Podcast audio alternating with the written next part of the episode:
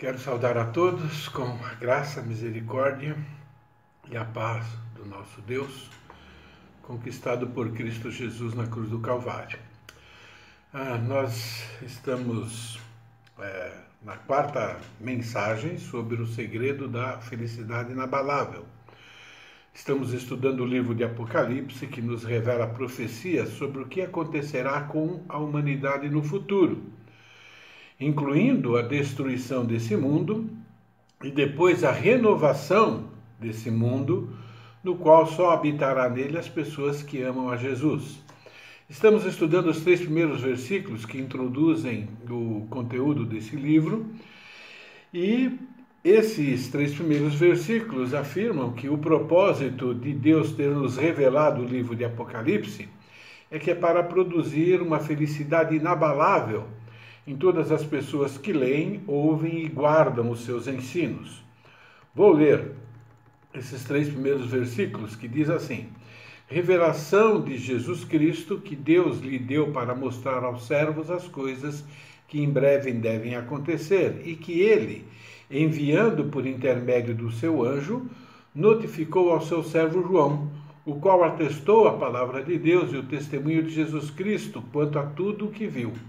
Bem-aventurados aqueles que leem e aqueles que ouvem as palavras da profecia e guardam as coisas nelas escritas, pois o tempo está próximo. Nesses três primeiros versículos, nós encontramos o segredo, entre aspas, da felicidade inabalável. Como eu disse, esse é o quarto estudo desse tema. Nos estudos anteriores, vimos que para desfrutar da felicidade inabalável é preciso depositar a sua confiança em verdades bíblicas. Isso é, é preciso crer, é preciso ter fé na Bíblia e no que a Bíblia ensina. A primeira verdade que nós precisamos acreditar, que está na Bíblia, é que para desfrutar a felicidade inabalável é preciso crer que Jesus é o Cristo. Isso é, Crer que Jesus Cristo é Deus, crer que Jesus Cristo é Salvador, é Senhor. E quando as pessoas creem, se tornam seguidores dele. Não existe crença em Jesus sem ser um seguidor de Jesus. A segunda verdade, para desfrutar essa felicidade inabalável, é, pra, é preciso fazer das instruções bíblicas o seu guia quanto à crença e prática. E a terceira verdade é preciso aprender a sossegar na realidade de que Deus tem o controle absoluto de todos os acontecimentos. Na semana passada vimos que Deus, ao declarar através do Apocalipse que Ele está mostrando as coisas que devem acontecer, significa que para cumprir essas coisas que devem acontecer, é necessário ter o controle de todo o universo. E nós vimos que Deus tem o poder de controlar tudo, de controlar todos os eventos. Deus é quem determina a história dos povos, das nações, dos exércitos, dos generais, dos presidentes, de toda a humanidade. Citamos o acontecimento da destruição de Jerusalém do ano 70, que foi profetizado por Jesus há 40 anos antes de acontecer. Então, o fato de Deus ter cumprido aquela promessa significa que ele vai cumprir todas as outras profecias. Ao revelar o futuro e cumprir, Deus prova que ele tem controle absoluto de tudo, ele tem controle absoluto de pessoas, de seres, da natureza, de todas as coisas que fazem parte desse universo. Isso deve produzir em nós respeito para com Deus, deve produzir em nós confiança, fé em Deus deve produzir em nós reverência e temor a Deus. Isso nos leva à quarta verdade sobre a felicidade inabalável. E essa verdade está diretamente relacionada com o início é, da, do livro de Apocalipse, logo no primeiro versículo. Não é? Ah, no primeiro versículo, nós encontramos a seguinte afirmação: revelação de Jesus Cristo que Deus lhe deu para mostrar aos seus servos. Isso é, essa revelação vem da pessoa de Deus.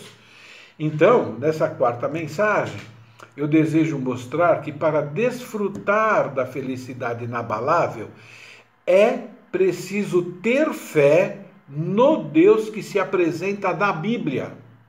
O amando plenamente com todo o seu vigor e com todo o seu ser. É muito interessante, né? Jesus, quando esteve aqui na terra, ele nos ensinou algo muito importante a respeito da pessoa de Deus. E ele diz assim: A vida eterna é esta, que te conheçam a ti como único Deus verdadeiro e a Jesus a quem enviaste. Mas a vida eterna é conhecer a Deus como único Deus. Que Deus? É o Deus que é apresentado na Bíblia. Foi Deus que deu essas visões de Apocalipse para nos mostrar as coisas que em breve hão de acontecer. Na mensagem anterior, eu mostrei que através da Bíblia, Deus prova que tem controle absoluto sobre todos os acontecimentos. Isso é, nada acontece sem a permissão de Deus, ou sem a aprovação de Deus, ou sem a determinação de Deus. Mostrei que, mostrei que as coisas que devem acontecer são as ações necessárias da parte de Deus, que é justo. Por ser justo, ele deve fazer a justiça, ele deve cumprir com que a justiça aconteça. E ele faz isso punindo todo o pecado cometido. Mas ele também faz isso premiando a todos os que se arrependem dos seus pecados, confiando no perdão que ele oferece gratuitamente. Normalmente, as pessoas, quando ouvem mensagens a respeito de Deus como aquele que abençoa, como aquele que protege, como aquele que faz tudo o que pedimos, ouve essa mensagem com prazer e normalmente dizem: não é isso mesmo. Mas quando mostramos através da Bíblia que Deus condena qualquer tipo de pecado ou que castiga quem vive de maneira diferente aquilo que lhe ensina, aí as reações são bem diferentes. E a frase mais comum é: o meu Deus não é assim. Você já deve ter ouvido essa afirmação ou alguma afirmação parecida com essa. A frase o meu Deus não é assim revela algo comum sobre o pensamento humano em relação a Deus.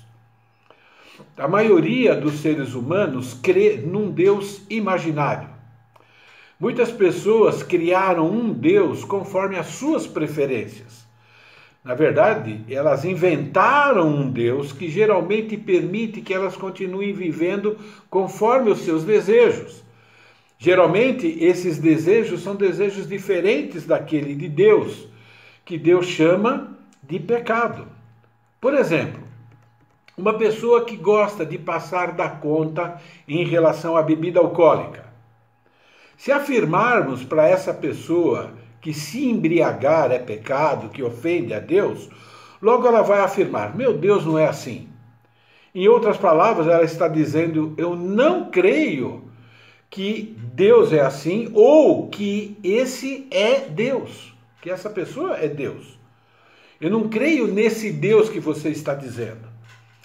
A pessoa nem vai verificar na Bíblia se realmente Deus afirma ser pecado se embriagar ou qualquer outro tipo de pecado que é mencionado.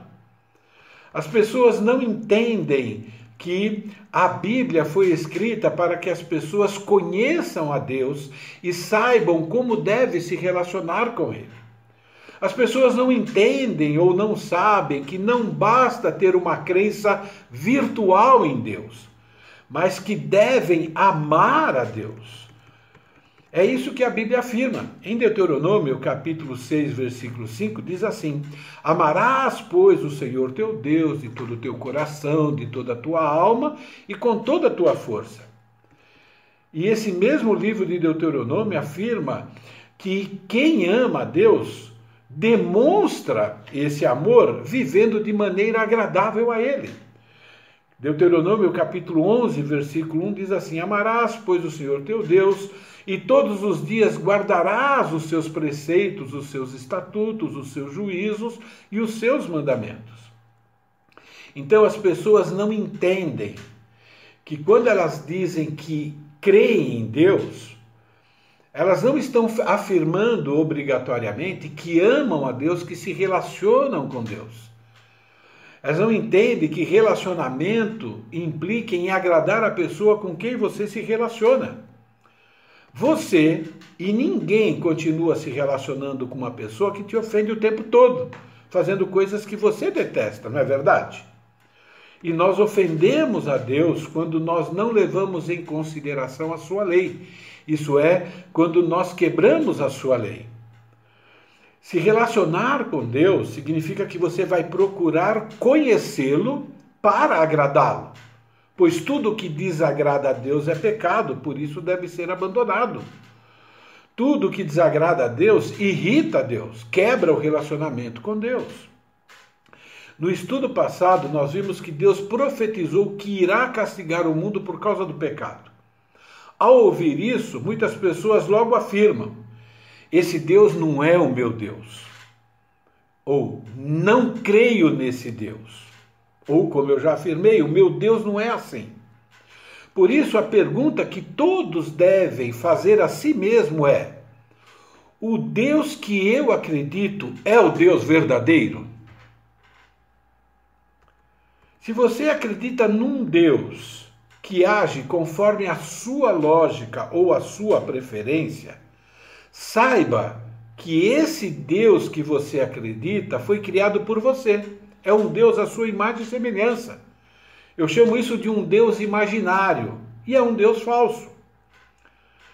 Qual é a fonte de conhecimento sobre o Deus que você adora? Você já pensou nessa pergunta?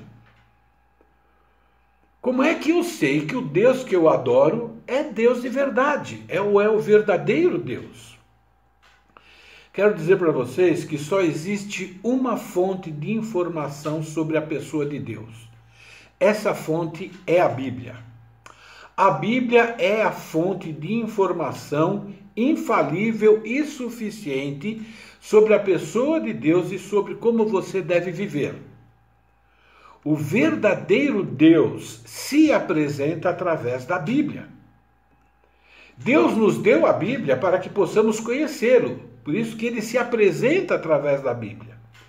E se você deseja desfrutar da felicidade inabalável e eterna, você precisa ter fé no Deus que se apresenta através da Bíblia. Por isso que eu vou repetir aquele ensino de Jesus de João 17,3. A vida eterna é esta, que te conheçam a ti, o único Deus verdadeiro, e a Jesus a quem enviaste. Vida eterna na Bíblia significa qualidade de vida para sempre. Significa felicidade inabalável para sempre. E é por isso que Apocalipse, capítulo 1, versículo 3, afirma: Bem-aventurados aqueles que leem e aqueles que ouvem as palavras da profecia e guardam as coisas nela escritas. Felicidade inabalável é sinônimo de bem-aventurados, é sinônimo de felicidade, de vida eterna com qualidade. E para obter essa felicidade eterna, é preciso ter fé no Deus que se apresenta através da Bíblia, amando plenamente com todo o seu vigor, com toda a sua energia. Em toda a Bíblia, nós encontramos respostas sobre quem é Deus, onde Deus está e o que Deus está fazendo. Uma dessas respostas está no Salmo 9, e eu quero destacar versículo 7 até o versículo 10, que eu vou ler. Diz assim: Mas o Senhor permanece no seu trono eternamente, trono que erigiu para julgar ele mesmo julga o mundo com justiça, administra os povos com retidão. O Senhor é também alto refúgio para o oprimido, refúgio nas horas de tribulação. Em ti, pois, confiam os que conhecem o teu nome. porque tu, Senhor, não desamparas os que te buscam. Então, veja, esse salmo apresenta Deus, o mesmo Deus que escreveu o livro de Apocalipse. E eu quero destacar três informações verdadeiras sobre Deus, que estão nos versículos 7 e 8. E essas três informações sobre Deus estão diretamente relacionadas com o que já estudamos no livro de Apocalipse, como Deus que afirmou sobre as coisas que vão acontecer no futuro, um Deus que profetiza e cumpre aquilo que profetizou. A primeira informação responde à pergunta: quem é Deus? Deus se apresenta na Bíblia como o Senhor mas o Senhor permanece no seu trono eternamente. O Senhor significa aquele que é soberano. Deus está afirmando que Ele é Senhor, que Ele é soberano, isso é, não existe nenhuma outra pessoa ou nenhum outro ser com autoridade superior a Ele. Tudo e todos estão abaixo de Deus, de Deus, em qualquer qualificação positiva. O Senhor, o soberano, significa que Deus é infinitamente superior a tudo, em poder, em sabedoria, em justiça, em inteligência, etc. Por isso que ele se apresenta como o Senhor. E é por isso que Apocalipse apresenta a Deus como aquele que tem poder para mostrar e cumprir as coisas que devem acontecer no futuro. Acreditar que Deus existe como seu Senhor implica em se submeter ao seu senhorio. Isso é, que você confia nas suas instruções a ponto de segui-las. E seguir todas as instruções de Deus não é é, ficar no nível de crer em Deus. Seguir todas as instruções de Deus revela que você confia nessas instruções e que você confia que essas instruções de Deus é para o seu bem, que Ele te ama. E por Ele te amar, você também vai amá-lo, seguindo as instruções e seguindo todas as instruções, não somente aquelas que você prefere. Então, para desfrutar essa felicidade inabalável e eterna, é preciso acreditar que Deus é seu Senhor, seguindo as suas instruções, porque você confia que o que Deus está ensinando é certo e o melhor para a sua vida. É por isso que no versículo 10 do Salmo 9 diz: Em ti, pois, confiam os que conhecem o teu nome, isso, isso é, aqueles que conhecem o Deus da Bíblia porque tu, Senhor, não desamparas os que te buscam. Esse é o Deus que você acredita? Ele é o seu Senhor e você segue as suas instruções? A segunda informação do Salmo 9 sobre Deus responde à pergunta: onde está Deus? Há um grupo de pessoas que, diante de coisas ruins que acontecem no mundo, fazem a seguinte pergunta: Onde está seu Deus que permite tanta maldade no mundo? Na verdade, pessoas que fazem essa pergunta estão acusando Deus. Estão acusando Deus de não fazer nada. É uma maneira de dizer que Deus não existe ou que Deus não se importa, ou de afirmar que não acredita nesse Deus que nós falamos para as pessoas. Mas Deus se apresenta na Bíblia como aquele que permanece no seu trono eternamente. Versículo 7 de Salmo 9 diz: Mas Deus permanece no seu trono eternamente, trono que erigiu para julgar. Deus está aonde sempre esteve. Ele permanece no seu trono. Essa afirmação significa que Deus está reinando ativamente. Ele está trabalhando para que tudo ocorra conforme ele planejou. É por isso que Apocalipse apresenta Deus como aquele que tem poder para mostrar as coisas que em breve devem acontecer no mundo, porque ele está reinando. Vimos que para acontecer as coisas que ele, Deus, planejou no futuro, é necessário que ele controle todos os eventos no tempo presente. Preste atenção nessa afirmação que Jesus ensinou, está lá no Evangelho de Mateus, capítulo 29, versículo 31, que diz assim: Não se vendem dois pardais por um asse, isso é, por uma moedinha. É uma pergunta. Nenhum deles cairá em terra sem o consentimento do vosso Pai.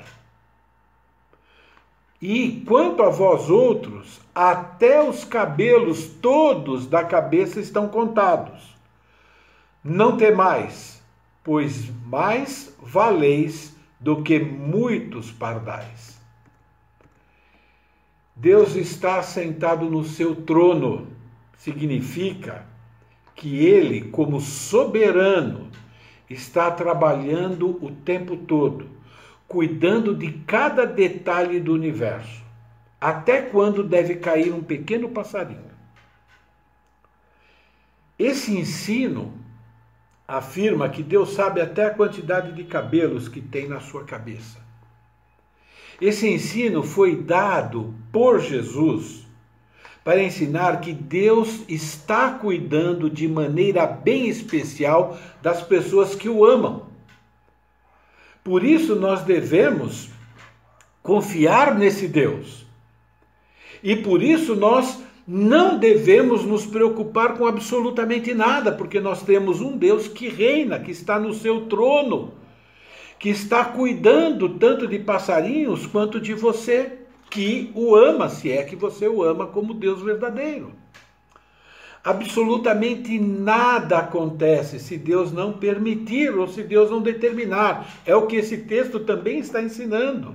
Esse é o Deus da Bíblia. Outro Deus qualquer é falso, fruto da imaginação do ser humano, imaginação que sempre cria um Deus inferior ao verdadeiro. Se o seu Deus não é assim, um Deus que cuida, que até um passarinho está sob o controle dele, mas um Deus que também pune o pecado. Então, se o seu Deus não é assim, é um falso Deus, não é um Deus verdadeiro. Se você não consegue ver Deus agindo diariamente, controlando todos os eventos no presente, se você acha que Deus não está nem aí, significa que você ainda não conhece o Deus da Bíblia, você não conhece o verdadeiro Deus. Significa que você não tem intimidade com Deus. Mas Deus deseja que você o conheça, por isso que ele te deu a Bíblia. Para desfrutar da felicidade inabalável e eterna, você precisa acreditar que Deus está sempre ativo, prestando atenção e controlando tudo o que acontece no mundo. É por isso que você pode confiar nele e seguir as suas instruções com a certeza de que tudo aquilo que ele diz é certo, que ele vai cumprir e que é o melhor para a sua vida. Por isso que o versículo 9 do Salmo 9 afirma: O Senhor também é alto refúgio para o oprimido, refúgio nas horas de tribulação. E a terceira e última informação que o Salmo 9 responde é a pergunta: o que Deus está fazendo? Ele mesmo, o versículo 8 diz: Ele mesmo julga o mundo com a justiça e administra os povos com retidão. Esse versículo afirma duas ações que mostram o que Deus está fazendo. Deus julga e Deus administra. A palavra julgar aí significa que Deus é tanto legislador como juiz. Por Deus ser perfeito, eu falei isso na mensagem anterior, somente Ele tem a capacidade de criar e decretar leis 100% justas. Quem lê a Bíblia regularmente encontra nela leis perfeitas, pois as leis que estão na Bíblia revelam o caráter perfeito de Deus. Vocês certamente têm acompanhado os noticiários a respeito dessa pandemia causada pelo vírus Covid-19. Você está indignado com o fato de pessoas do governo ou ligadas ao governo estarem aproveitando essa situação para roubar os cofres públicos? Pessoas que estão comprando respiradores e outros aparelhos superfaturados e de qualidade inferior. Tem ouvido essas notícias? Porque isso continua acontecendo, mesmo depois de ações tipo Lava Jato. O que de fato aconteceu com as pessoas que fraudaram ou roubaram milhões de reais e foram descobertos? O motivo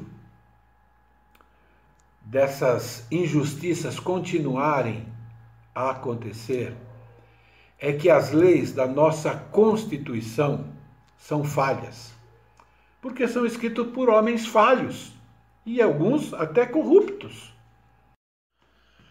Eu vou dar um exemplo de como a lei de Deus é perfeita. Em Êxodo capítulo 22, versículo 1, diz assim: Se alguém furtar boi ou ovelha e o abater ou vender por um boi, se pagará cinco bois e quatro ovelhas por uma ovelha. O que você acha que aconteceria se no Brasil Cada político que se envolveu em corrupção teria que devolver ao país cinco vezes mais o que roubou. Já pensou nisso? E se não tiver como devolver, ter que trabalhar recebendo somente água e comida simples até pagar o último centavo. É apenas um exemplo de como a lei de Deus é justa e como Deus é justo em criar e aplicar a sua lei. Quando Jesus voltar para reinar nesse mundo, a constituição de todas as nações será a lei escrita lá no Antigo Testamento. Infelizmente, nenhum país atualmente aceita a lei de Deus como sua constituição. É por isso que Deus vai julgar todas as nações, como vimos no estudo de domingo passado. O tempo verbal usado aqui nesse texto de Salmo 9 para mostrar que Deus é juiz e governa todo mundo está na voz ativa. Significa que Deus está julgando o tempo todo. E no tempo que ele determinar, ele vai aplicar a penalidade. As pessoas já estão sendo julgadas. Não é? Ah, parece que Deus está apático, mas não está. Por exemplo, cada crime atualmente descoberto, cada violência punida, é Deus, na sua soberania, agindo por detrás das pessoas envolvidas. Mas você pode estar pensando, e as injustiças que ficam impunes? As injustiças impunes é por causa do homem, porque os homens não adotam a lei de Deus nem a aplicação da lei de Deus. E quando não se adota a lei de Deus, na verdade a injustiça se multiplica. Por outro lado, Deus afirma que ninguém vai escapar do julgamento divino. Deus tem um julgamento para todas as pessoas. Por exemplo, lá no final de Apocalipse, capítulo 20, está revelado, né? que as pessoas que não acreditam em Deus ou não se relacionam com Deus corretamente serão julgados no trono branco. E lá a condenação é certa. Então, Deus está governando. Por isso, o Salmo 9 afirma que Deus administra, isso é, ou governa os povos, isso é, Deus está governando ativamente. Vou repetir, o versículo 8 diz assim: Ele mesmo julga o mundo com justiça e administra os povos com retidão. Então, Deus continua sendo Deus. Isso é, ele continua regendo toda a humanidade. Ele continua governando, ele continua administrando todos os acontecimentos. Deus está governando com retidão, a Bíblia diz. Isso é, Deus está governando corretamente, honestamente, sem falha, sem erro, sem cometer nenhuma injustiça. Deus não está apático. Ele permanece no seu trono, reinando ativamente, administrando todos os povos com retidão. Há muitos deuses diferentes sendo adorados por pessoas que se dizem monoteístas, isso é, isso é, pessoas que professam adorar o único Deus. Uma frase muito comum que ouvimos das pessoas religiosas é: Todos nós temos um só Deus, então estamos no mesmo caminho. Mas isso está longe de ser verdade. Adorar um Deus diferente do que a Bíblia apresenta significa que está adorando um falso Deus um Deus fruto da imaginação ou da preferência da pessoa. Então, crer num Deus diferente do Deus que a Bíblia apresenta é uma idolatria, é acreditar num falso Deus. Por que eu estou afirmando isso? Porque muitas pessoas acreditam que são boas ou que vão para o céu só porque dizem que acreditam em Deus. Mas a pergunta é: em que Deus essas pessoas acreditam? E uma pergunta diretamente para cada um de vocês. Em que Deus você acredita?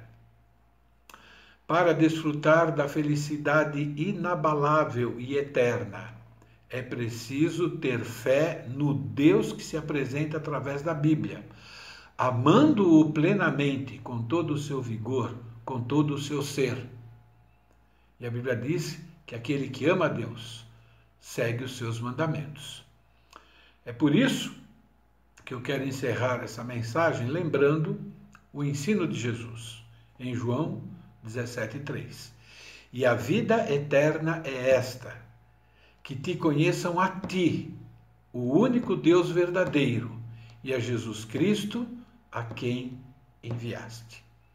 É preciso ter fé no Deus que se apresenta através da Bíblia. Só esse é o verdadeiro Deus. Vamos orar. Obrigado, Deus, por ser o único Deus vivo e verdadeiro, que nos ama e nos ama tanto que nos deu a sua Bíblia, nos ama e nos ama tanto que nos deu o Senhor Jesus Cristo para pagar o preço dos nossos pecados, porque, como nós vimos, ó Pai querido, não há nenhum ser humano que cumpre a sua lei de maneira perfeita. E é por isso que nós precisamos de um Salvador. Obrigado, Deus, por ser um Deus soberano que controla todas as coisas. Por isso nós podemos descansar no Senhor.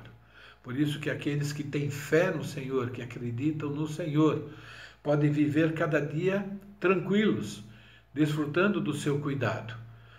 Como a tua palavra diz, se nem um passarinho pequenininho cai por terra, se não for da tua vontade, se não for determinado pelo Senhor, quanto mais nós e o cuidado que o Senhor tem para conosco, ó Pai querido. Então, muito obrigado mais uma vez por nos revelar essa verdade. E eu peço, ó Pai querido, que o Senhor aplique essa verdade no coração de cada ouvinte não sei quem é que vai ouvir essas mensagens, Pai querido, mas eu peço que, se por acaso alguém que ainda não conhece o Senhor, o verdadeiro Deus, através da Bíblia, que o Senhor possa usar essa mensagem para que essa pessoa volte para a Bíblia, entenda quem é o Senhor e se renda a Ti como o único Deus verdadeiro e a Jesus Cristo como o único Salvador. Peço isso para a tua honra e glória, em nome de Jesus. Amém.